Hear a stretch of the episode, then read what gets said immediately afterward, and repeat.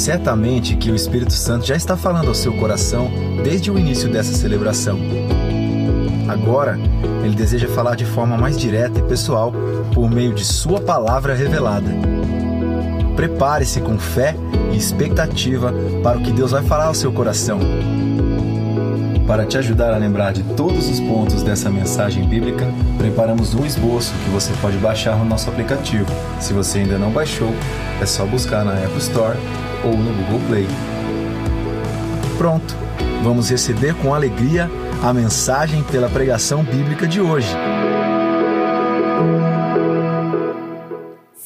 Arrumando a bagunça da minha vida. Nós estamos numa série de mensagens, hoje é a penúltima mensagem, e até aqui nós viemos partilhando com vocês algo de como esse tempo que está acontecendo entre nós deu uma bagunçada na sua casa. Eu não sei aonde você está, mas na minha casa, no sentido de rotina, de atividades e também no nosso emocional. Então, essa série de mensagens que nós viemos trazendo até aqui com o texto básico em Colossenses 2, verso 5, parte B, que diz assim: Me alegro em ver como estão vivendo em ordem e como está firme a fé que vocês têm em Cristo. A nossa vida é uma vida que tem tudo para estar em ordem por causa de Jesus. Ele é autor da ordem, de colocar ordem em nosso coração. Nós sabemos que a Trindade, ela colocou ordem no caos que acontecia na terra antes da criação do mundo. A Bíblia diz que a terra estava sem forma e vazia, que o Espírito de Deus estava sobre as águas. Então Deus disse: haja luz, e a luz apareceu. E o Senhor foi então dando ordens e dando então forma a essa terra. Agora olha aqui comigo. Se você tem o Espírito Santo de Deus dentro de você, isso é sinal que o Espírito que estava sobre a terra caótica também está sobre a sua vida e pode botar a sua vida em ordem. Você acredita nisso? Amém? Você recebe? Queridos, olha, eu não estou pedindo para você se esforçar para botar a sua vida em ordem. Eu estou dizendo, Espírito Santo de Deus, tu estavas pairando nas águas, na terra sem forma e vazia, e tu estás agora em mim. Então tragam alinhamento à minha vida e à minha história. Nós falamos aqui sobre Deus deseja e Ele quer colocar a nossa vida em ordem em duas vertentes na vida interior, nas nossas atitudes, sentimentos e também nas nossas ações, na vida exterior, no nosso casamento, no nosso relacionamento, filhos, trabalho, estudos. Então, há três domingos atrás, nós falamos de alguns temas. Como colocar em ordem a nossa vida pela bagunça causada, pelo sofrimento, pela ira, pela instabilidade financeira. E hoje nós vamos falar sobre a tristeza. A tristeza é um sentimento, assim como o medo, que eu já quero deixar você aí convidado para estar sobre arrumar a bagunça causada pelo medo, do, do medo, domingo que vem. Então, a tristeza ela é um sentimento humano. A gente fica triste. A gente fica triste, por exemplo, tem gente que gosta de sol. Então, hoje, quando acordou, ficou um pouquinho triste. Não estava, apesar que estava hoje, né? Hoje estava sol, mas essa semana choveu bastante. Então a gente pode ficar triste por coisas pequenas. Como? Nós podemos ficar triste por coisas grandes, por exemplo, um luto. Isso pode trazer na nossa vida um impacto e nos deixar completamente desorganizado, em desordem. A tristeza, embora faça parte da nossa vida, ela não tem autoridade nem poder de bagunçar a sua vida, a sua história, a sua descendência. Não tem. Porque maior é aquele que está acima de todo o caos que a tristeza pode ou poderia provocar. Então eu fico pensando que quando a gente pensa na questão da tristeza, até onde ela tem esse poder de fazer uma mistura na nossa vida, na nossa história e causar algum dano. Hoje de manhã eu estava conversando com uma psicóloga e eu perguntei para ela como pensar, como ver se a tristeza está trazendo algo patológico ou um dano para a nossa vida. Então ela me disse assim, Vivian, você tem que prestar atenção na intensidade, na frequência e na duração da tristeza. Eu quero deixar essa, esse, esse pensamento com você. A tristeza é algo que acontece e passa. A tristeza tem que acontecer de vez em quando. E a tristeza não pode durar muito. Mas, se a tristeza tem uma intensidade forte que chega na sua vida e te paralisa completamente, ou se ela acontece com frequência, ou se ela dura por semanas, isso significa que ela pode estar causando um dano maior do que você possa controlar. Então eu já quero dizer, você precisa pedir ajuda. Começando de repente aqui com o atendimento de plantão pastoral, de repente com um profissional. Mas essa tristeza que eu estou dizendo aqui, causada até por essa pandemia que nós estamos vivendo, inclusive alguns dados que depois eu quero partilhar com você, está dizendo que essa tristeza está muito perto de nós. E eu quero começar lendo um texto e uma citação. Em Provérbios 15, 13, o texto vai dizer: A alegria do coração transparece no rosto. Ô, gente, eu vou dizer que está difícil pregar aqui, vocês estão de máscara. Que eu não sei, sorria com os olhos para mim, por favor. Eu ver se está tudo bem. Mas o fato é que a alegria, ela você não precisa se expressar. Ela de uma maneira muito natural, ela acontece. E eu creio que também a tristeza. Agora eu quero ler uma citação para você de Ken Warren, que diz assim: a ale... Vê se você concorda comigo dessa citação. A alegria é a firme certeza de que Deus está no controle de todos os detalhes da minha vida. A serena confiança de que no final tudo vai dar certo. E a obstinada escolha de louvar a Deus em todas as circunstâncias. Quem é Kay Warren? É a esposa de Rick Warren. Quem é essa mulher com propriedade e autoridade que colocou essa. Ela, ela transpôs a sensação de alegria para uma frase, para um texto. É uma mulher de dor. Essa mulher tinha um filho com um problema de uma depressão profunda e esse filho, alguns anos atrás, veio a se suicidar. Então esta mulher, ela acha no meio da bagunça da tristeza dela uma luz para entender que a alegria do Senhor é força para que você se levante todas as manhãs e você se levante para fazer infinitamente mais daquilo que você já imaginou na sua vida. Então, com essas duas citações, nós introduzimos esta mensagem. Também eu quero trazer dois dados estatísticos para vocês. A CNN, em 9 de maio de 2020, ela trouxe algo muito impressionante, dizendo que tanto a depressão quanto a ansiedade duplicaram dentro de tudo que está acontecendo com este tempo de isolamento, de pandemia, a antiga quarentena que já virou centena, sei lá o que, que já virou, mas houve uma modificação na estrutura da população, da humanidade. Então ela traz um dado: a depressão saltou de 4,2% para 8%. E a ansiedade de 8,7 para 14,19. E isso eu estou dizendo num prazo de menos de metade de um ano. Um outro dado da revista super interessante, e realmente é super interessante que ela trouxe, ela botou um ranking de países mais felizes e países mais tristes. Onde será que o Brasil está, não é, minha gente?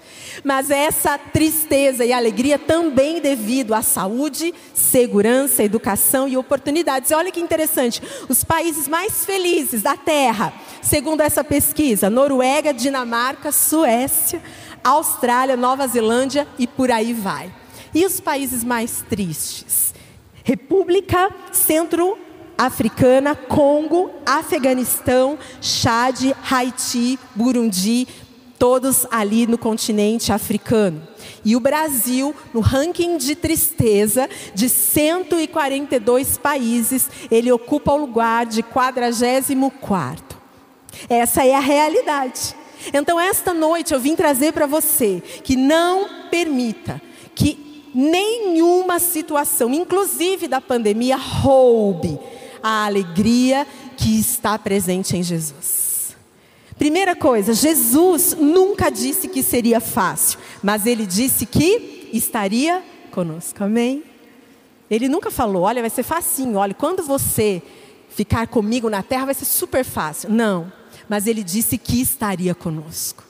E Jesus vai dizer também que, olha, eu vou estar com você e eu vou deixar a minha própria alegria. Olha o que, que nós lemos em João 16, 24. Até agora vocês não pediram nada em meu nome. Peçam e receberão, para que a alegria de vocês seja completa. Amém. Então diga assim: Jesus está comigo. Ele prometeu, e eu terei a sua alegria, que é completa. Amém? Essa é a verdade que você tem que sair daqui hoje. Eu não vou sair sozinho, eu não vou sair com metade da alegria, eu vou sair com a alegria completa de Jesus e vou sair com Jesus. Qual a diferença entre alegria e felicidade? Nós estamos estudando na série online sobre o fruto do Espírito. Já falamos sobre alegria. A alegria é um fruto que nasce através de um relacionamento com o Espírito. Já a felicidade é um estado de espírito que aparece de vez em quando. Então, muitas vezes nós precisamos entender que o que o Senhor quer derramar no nosso coração é algo muito mais profundo que uma felicidade passageira, que a gente pode ter de repente saindo daqui tomando um leitinho com café bem quente, com pão na chapa, aleluia. Dá um estado de felicidade, não é, minha gente? Ainda mais quem está aí na lateral sendo conduzido pelo vento do Espírito. Recebe o vento do Espírito, gente. Seja cheio. Os guerreiros, né? Quem chegou primeiro já escolheu o lugarzinho aqui do meio. Mas quando a gente pensa que coisas tão simples nos trazem alegria, é uma alegria passageira. É uma alegria humana. Porque a alegria que vem do Senhor, ela é profunda. E sabe quando eu sei? Quando eu estou bebendo de uma alegria que é completa não importa o que aconteça na minha vida, eu estou bem. Eu sei que você, assim como eu, nós queremos enfrentar tudo o que está para acontecer. Queridos, eu não quero ser profeta do caos, mas eu penso comigo que só começou. Só começou situações ao nosso redor, no mundo, o que acontece que um vírus causa um reboliço no mundo? Você percebe quão frágeis nós somos, quão pequenos nós somos. Mas, queridos, não importa o que vier a acontecer, a alegria estará presente em nós. E a tristeza não trará nenhum tipo de bagunça. Amém? Quero convidar você a abrir a sua Bíblia em é, perdão, Salmos 30. E minha Bíblia acho que vai continuar aberta aqui. E eu quero ler com você todo este salmo de 12 capítulos, para a gente poder falar sobre cinco pontos, nesses minutos aqui que nós temos. Este texto fala da vida de Davi, é um salmo davídico. Davi tinha muitos motivos para estar entristecido. Gente, pensa no começo da história de Davi. Ele foi esquecido pelo seu pai. Davi foi completamente rejeitado pelo seu pai. Depois, Davi é ungido rei. Depois, Davi mata um gigante e ao mesmo tempo ele começa a ser perseguido pelo antigo, que é o antecessor rei, que era Saul. Então Davi se torna rei e daqui a pouquinho o seu próprio filho, o seu sucessor, começa a persegui-lo. Davi teve um adultério, ele promoveu um homicídio. Davi tinha vários motivos para ter a sua vida completamente bagunçada. Mas algo que me chama a atenção quando esse texto foi feito é quando Davi diz assim: chega caos, chega desordem, eu vou trazer a presença para a minha vida. Então Davi decide reconstruir o templo e trazer a arca da aliança, que no Antigo Testamento significava a presença de Deus.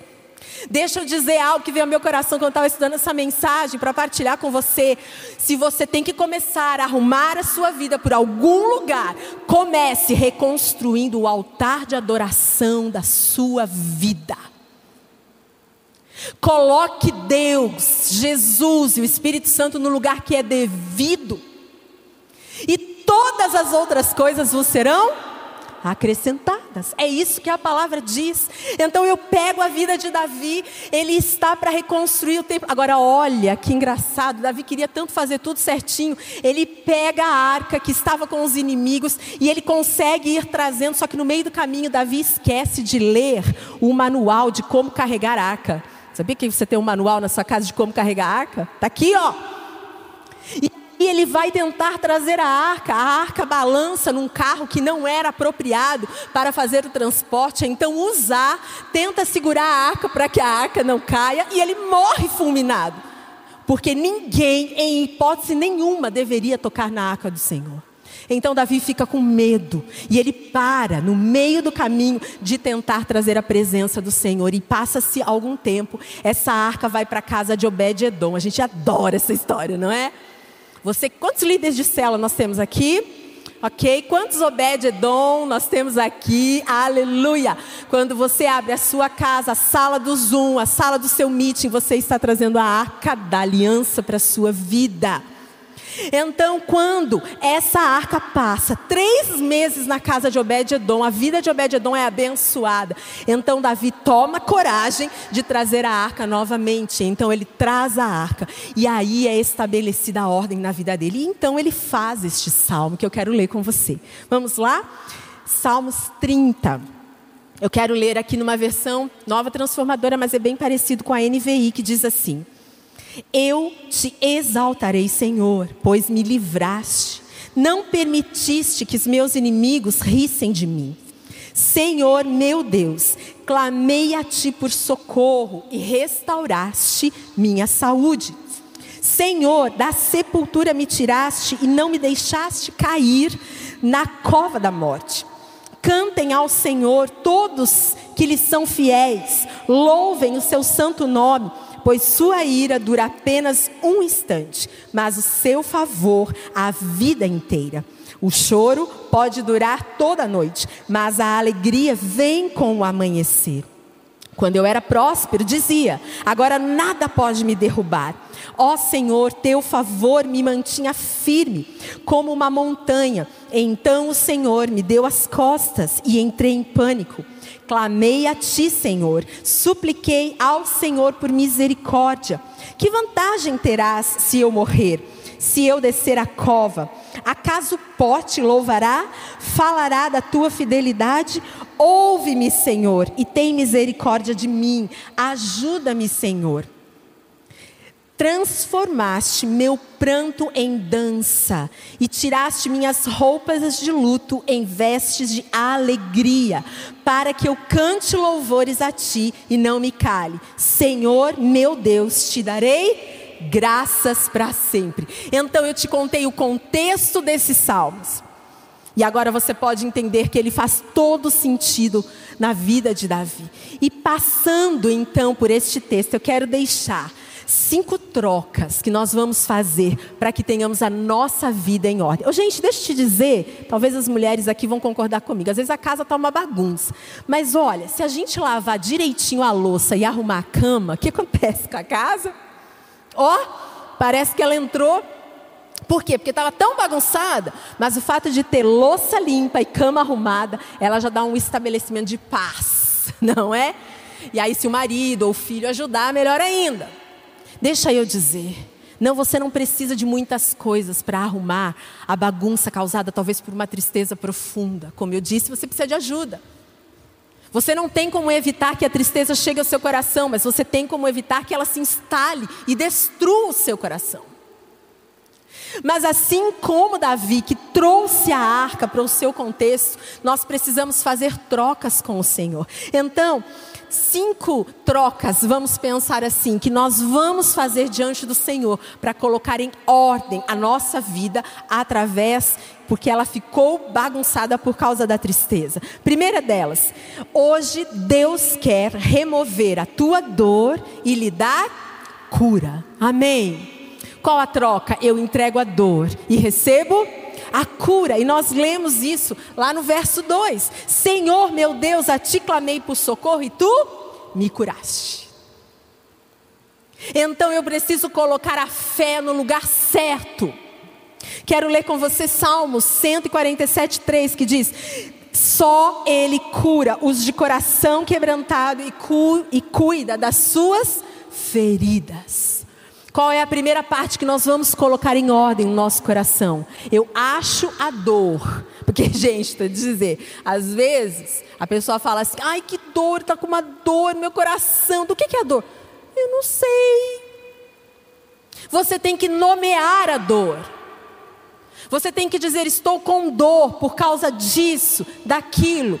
Então eu pego essa dor, eu entrego ao Senhor e eu recebo a cura. E hoje Ele quer fazer isso na sua vida. Amém? A segunda troca que nós vamos fazer com o Senhor é trocar então a noite de tristeza por um novo dia de alegria. Olha como a gente gosta desse texto. Quer ver? Olha, vamos, vamos falar juntos. O choro pode durar uma noite, mas se você não abraçar essa verdade, se você não entender que essa é uma palavra de Deus para você. Entregue a tristeza, receba a alegria.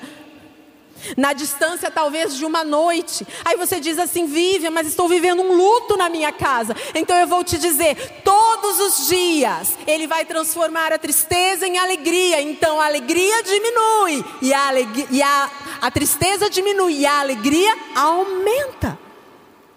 Então, todos os dias eu faço essa troca com o Senhor, porque é pesado demais. O texto vai dizer: o choro dura uma noite, mas a alegria aparece pela manhã. Quantos acreditam aqui que Deus, Ele enxuga as nossas lágrimas, como diz a palavra? Olha que texto lindo para que seu coração seja invadido por essa proximidade do nosso Senhor. Salmo 56, a partir do verso 8, diz assim: Olha que lindo.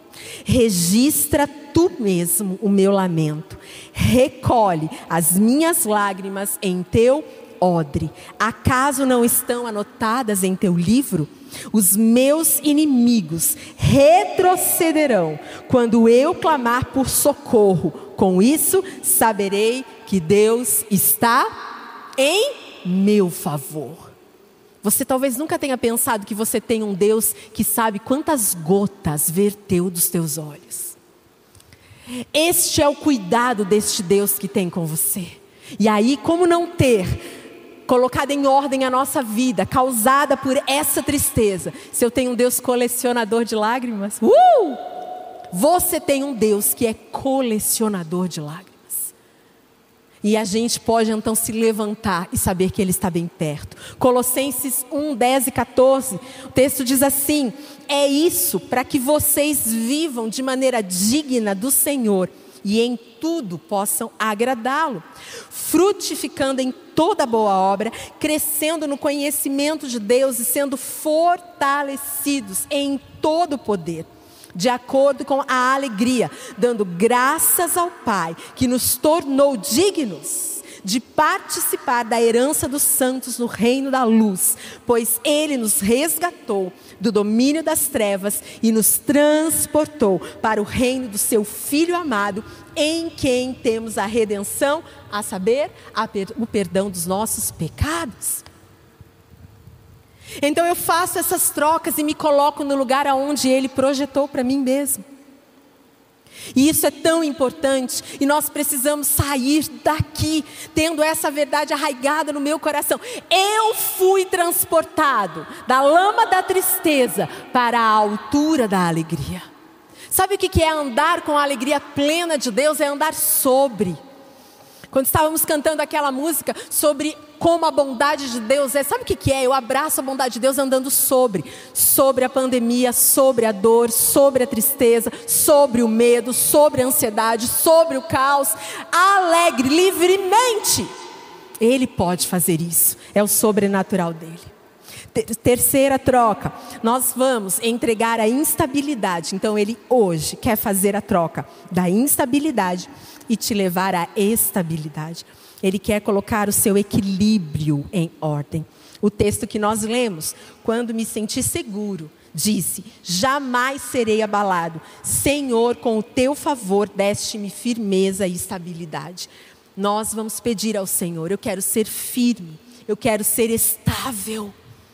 Não é muito bom quando a gente chega perto de uma pessoa e sempre sabe como ela vai responder para nós. Por exemplo, você chega, quando você chegava, ou você ainda já está trabalhando no presencial, bom dia, fulano, e a pessoa sempre diz, bom dia. Agora, como é muito apavorante quando você chega para uma pessoa e fala bom dia. Tem dia que ela está, bom dia, tudo bem? Tem dia não responde nada. Tem dias que a pessoa fala bom dia para você, e aí ela fala assim: não, só se for para você, para mim não é um bom dia. Ela vai totalmente instável na vida dela, isso cansa. Agora, o Senhor está trazendo estabilidade, e a tristeza não pode te tirar, te desequilibrar. Hebreus 12 vai dizer: quando, portanto, já que estamos recebendo um reino inabalável, sejamos agradecidos. E assim, adoremos a Deus de modo aceitável, com reverência e temor, pois o nosso Deus é um fogo consumidor. Aleluia. Você quer receber esta estabilidade, este equilíbrio? Amém? Quarto e penúltimo, vamos entregar e transformar o nosso desespero em celebração. O que, que o texto está dizendo no verso 11, parte A? Mudaste o meu pranto em dança. Gente, a gente precisa colocar isso diante do Senhor e viver. A Bíblia diz que nós devemos provar e ver que Ele é bom, provar e ver que Ele pode fazer todas as coisas. Então vamos entregar o lamento e vamos receber a celebração. Isso é possível, Davi nos disse isso. Se ele viveu, nós podemos viver também. Então nós precisamos entender que Davi, ele também diz que vale muito a pena esperar. Ele esperou a situação melhor para poder trazer a, da presença a arca. Ele esperou Saul se acalmar. Ele teve uma vida de espera, mas não é uma espera desesperada. É uma espera em celebração. E a Bíblia vai dizer, depois você pode ler, que quando a arca chegou, Davi festejou com danças, com cânticos, porque o coração dele estava acostumado a celebrar. Olha aqui que eu vou dizer para você: acostumem-se a celebrar com os feitos de Deus, porque é isso que nós vamos fazer por toda a eternidade. Este, lugar que nós estamos, a terra, é um treinamento. Tem gente que quando chegar no céu vai ter que ficar na salinha de espera aprendendo o que é celebrar, sabe como? Os anjos ensinando, ó, assim que celebra. Mas nós aqui não. Nós estamos celebrando no ambiente de pandemia. Olha onde você está. Você saiu da sua casa num dos domingos talvez mais frios deste ano. Você veio aqui, o seu coração vai sair daqui celebrando. Não é por causa só da adoração, não é só por causa da palavra, do testemunho, das orações que você recebeu, é por causa dele, da presença que te aquece. Amém? E quinto e último, vamos mudar sua fase de murmuração por uma atitude de gratidão. O texto vai dizer no verso 12: Para que meu coração cante louvores a ti e não se cale, Senhor, meu Deus, eu te darei graças para sempre. E Colossenses 3,16 diz: habite ricamente em vocês a palavra de Cristo, ensinem e aconselhem-se uns aos outros com toda a sabedoria e cantem salmos, hinos e cânticos espirituais com gratidão a Deus em seu coração. Aleluia. Deixa eu dizer para você se ainda não entendeu: é possível uma vida de celebração Uma vida onde as promessas, mesmo que a gente ainda não viu, não está vivendo, elas estarem tão vivas dentro de nós. É possível se levantar amanhã, numa segunda-feira. Talvez para alguns é mais uma segunda-feira para procurar um emprego. Talvez para outros é mais uma segunda-feira sem uma pessoa que se foi. Talvez para outros é mais uma segunda-feira com uma rotina enfadonha com as crianças na escola, dentro de casa. Mas o mais, o igual, pode ser o diferente, o sobrenatural, com a presença do Senhor com a alegria do Senhor. Eu creio nisso. E eu não preciso me esforçar para que isso aconteça. Douglas Gonçalves, quando esteve aqui na semana da virada do ano passado, ele disse uma frase muito pequenininha. Ele ficou falando várias vezes: agradece que cresce. E essa manhã, quando o pastor Carlito estava pregando, eu peguei ali o esboço dele e estava escrito assim: as pessoas mais felizes é que crescem. Porque as pessoas mais agradecidas são felizes. Então eu libero essa palavra sobre a sua vida. Amém? A sua casa está sendo arrumada. Você pode chegar hoje na sua casa física, mas a sua casa interna. A louça estará lavada e as camas estarão arrumadas. Já houve uma mudança simplesmente porque algo sobrenatural aconteceu com você. E termino com Salmos 95, verso 1, que diz: Venham, cantemos ao Senhor com alegria, aclamemos a rocha da nossa salvação. Amém? A palavra diz que Jesus é a rocha mais alta do que eu. Então eu posso clamar a Ele, Ele sempre virá em meu resgate e Ele me eleva. E Ele não só me eleva, mas Ele me dá forças para todas as coisas que eu preciso fazer. Então eu quero convidar você a fechar os seus olhos agora. Eu não sei qual é o nível de tristeza que você tem. Talvez o fato do tempo já estar mais friozinho, o seu coração já ficou mais fechado. Quando vamos chegando na viração do dia, para alguns, o início da noite é mais difícil. As maiores crises de depressão, de ansiedade acontecem no início da noite.